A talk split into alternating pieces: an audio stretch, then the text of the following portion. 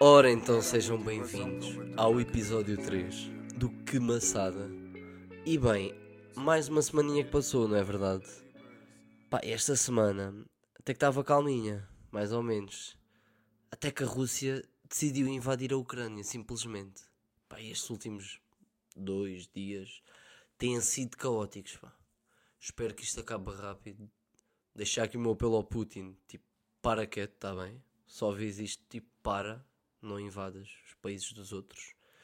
E pronto, não falo mais do assunto, até porque não acho que vá mudar alguma coisa. Não sou nenhum especialista de guerra, nem, nem nada assim, por isso deixo aqui o meu apelo que acaba a guerra.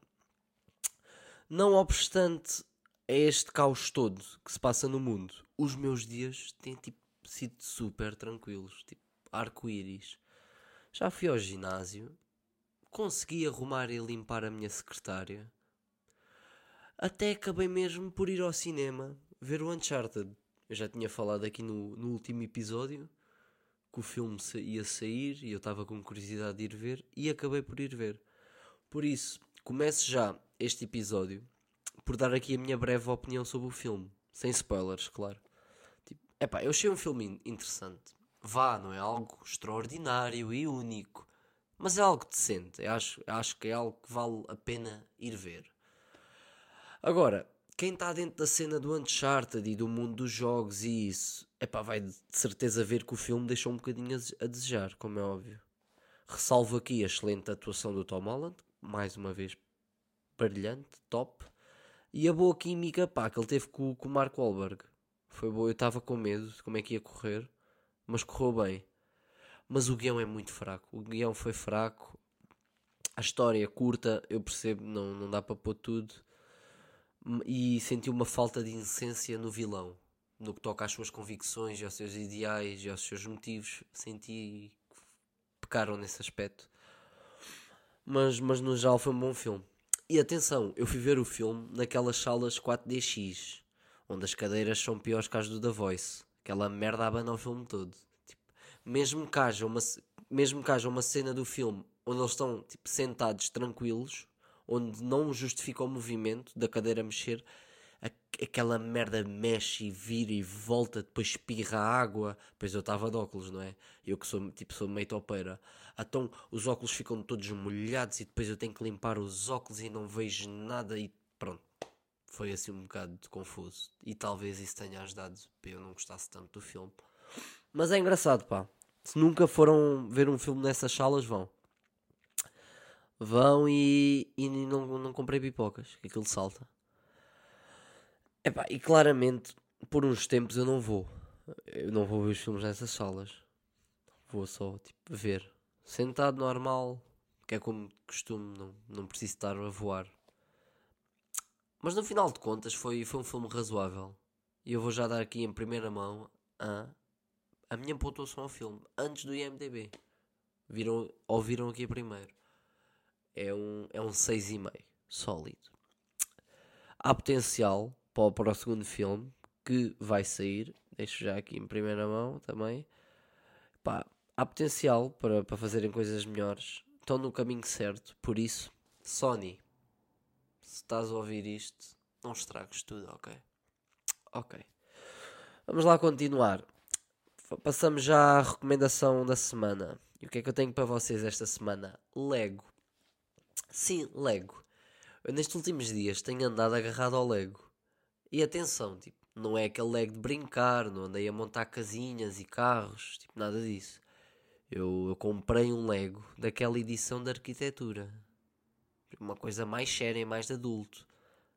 E então eu comprei um Lego da Estátua da Liberdade da fucking estátua da liberdade. Tipo, atenção, não é nenhuma brincadeira. Aquilo é claramente para mais de 16 anos. E agora vocês perguntam: Ah, e queres isso para quê? Sei que ninguém perguntou, mas vou dar a entender o meu raciocínio.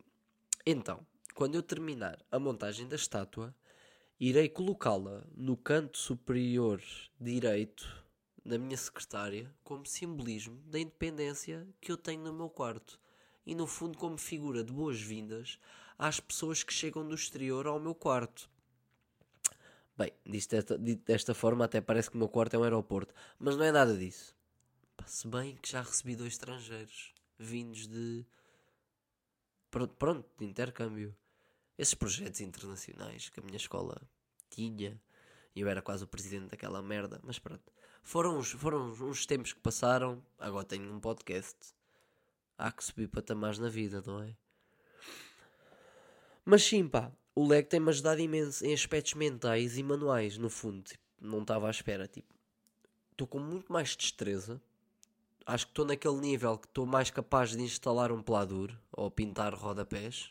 Tipo essas cenas de homem, com destrezas. Acho que estou muito mais hábil com, com tudo. Epá, e no que toca aos, aos benefícios psicológicos, eu notei imensos. Eu não estava à espera.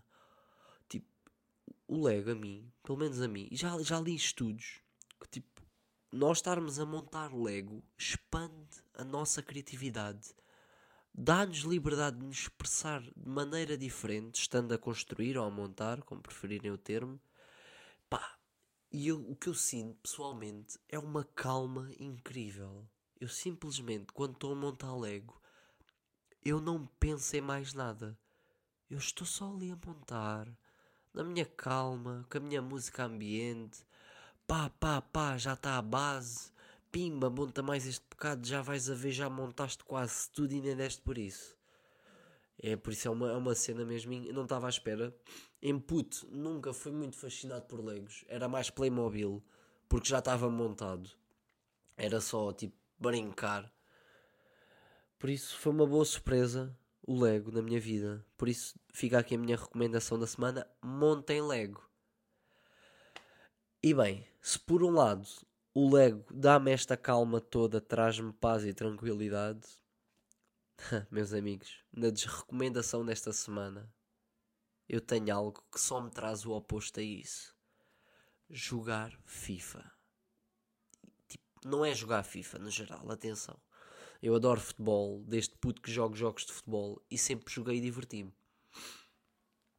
Agora, quando eles implementaram online nos jogos o poder, o eu poder jogar contra outra pessoa, ui, aí é que são elas. Porque, tipo, o FIFA Ultimate Team, que é o modo online, é um modo de jogo engraçado. Tipo, pessoas que não saibam o que é, é pá, podem pesquisar se tiverem interesse. Mas tipo, é fixe, porque um gajo está ali a criar a sua equipa e tal, é bacana, abre uns packs, vê o que é que calha e tal, faz assim uns desafios, troca a equipa por esta e isso. Pá, isso tudo é brutal. Mas depois jogar? Eu estou-me a cagar para jogar, pá.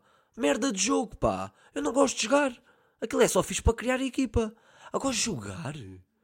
Então eu vou jogar, acontece algum bug, depois levo gol do nerd qualquer com 34 anos que vive no sótão dos pais, numa vila remota do leste da Estónia. Tipo, estão a perceber? É contra estes gajos que eu perco. Gajos que só vivem para aquilo e que não são felizes. Tipo, eu sou feliz. Eu estou aqui a fazer merdas, eu tenho um podcast, eu sou feliz. Não sou como esses gajos que só vivem do FIFA e depois dão-me grandes tareias nos jogos e eu fico fodido, como é óbvio, e irrita-me e depois não jogo mais durante um tempo, pá. E agora já me irritei porque me lembrei que joguei FIFA nos últimos dias. Nem era para contar isto aqui. Mas joguei FIFA nos últimos dias contra um amigo. E eu até vou mesmo dizer o nome dele. Que isto não se costuma dizer em podcasts, mas eu digo. Joguei contra o meu amigo Teixeira. Ah, e ele ganhou-me sempre. E ele não joga melhor que eu.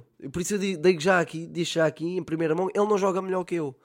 Ele é ah, um palhaço que se aproveita dos erros do jogo para me ganhar muita gente pode não perceber.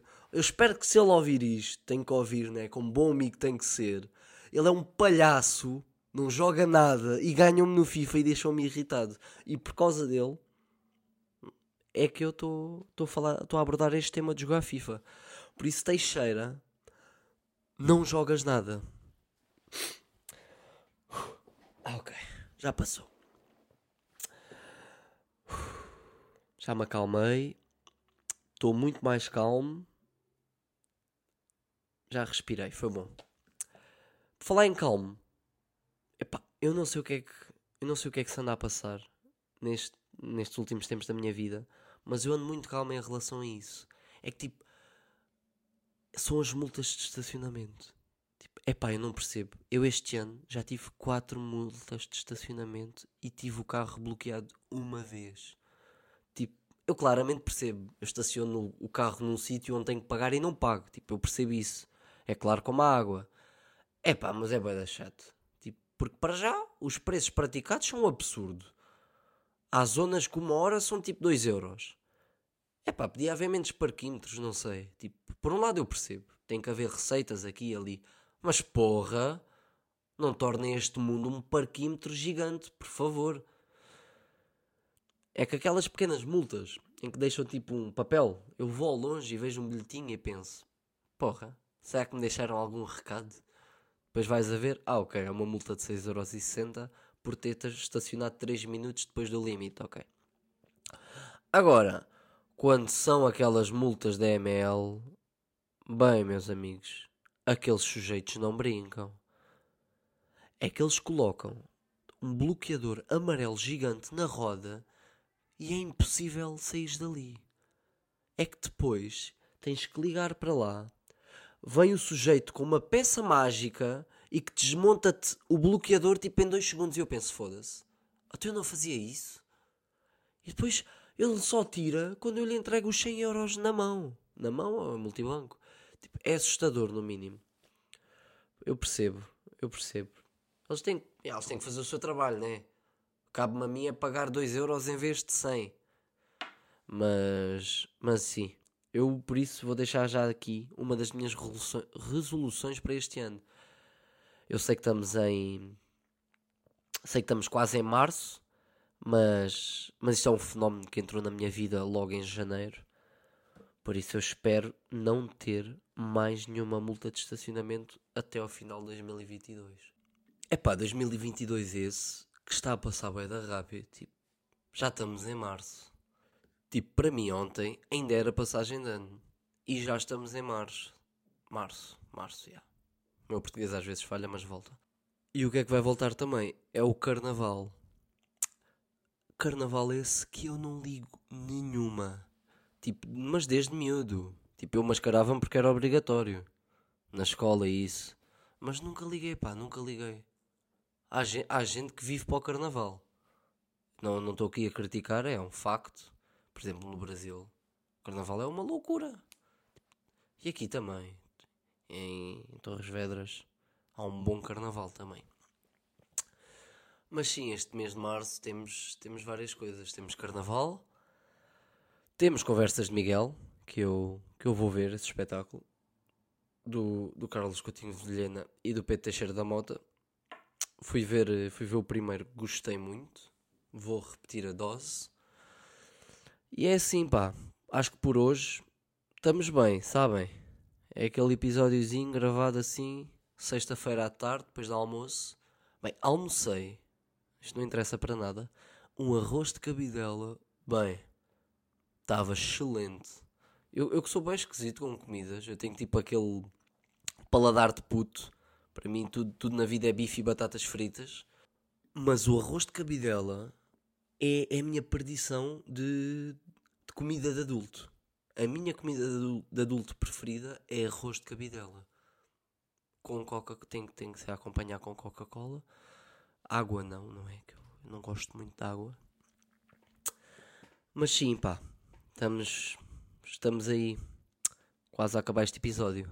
Episódio este que não acaba se eu introduzir uma nova rúbrica, que é que vai se chamar a curiosidade do dia. Não se vai chamar curiosidade do dia, é uma curiosidade, não tenho ainda nome para esta rúbrica, por isso vou-vos deixar aqui, no final do episódio, um presentinho para quem ouviu até aqui, uma curiosidade para aprenderem. E a curiosidade de hoje que eu tenho para vocês é a seguinte a Estátua da Liberdade. Calça, tamanho de sandália, 879. E por hoje é tudo. Mais um episódio feito. Estou a gostar imenso deste projeto. Da mesma forma que vocês, eu espero. Então, portem-se bem. Se quiserem, experimentem marijuana. E até para a semana.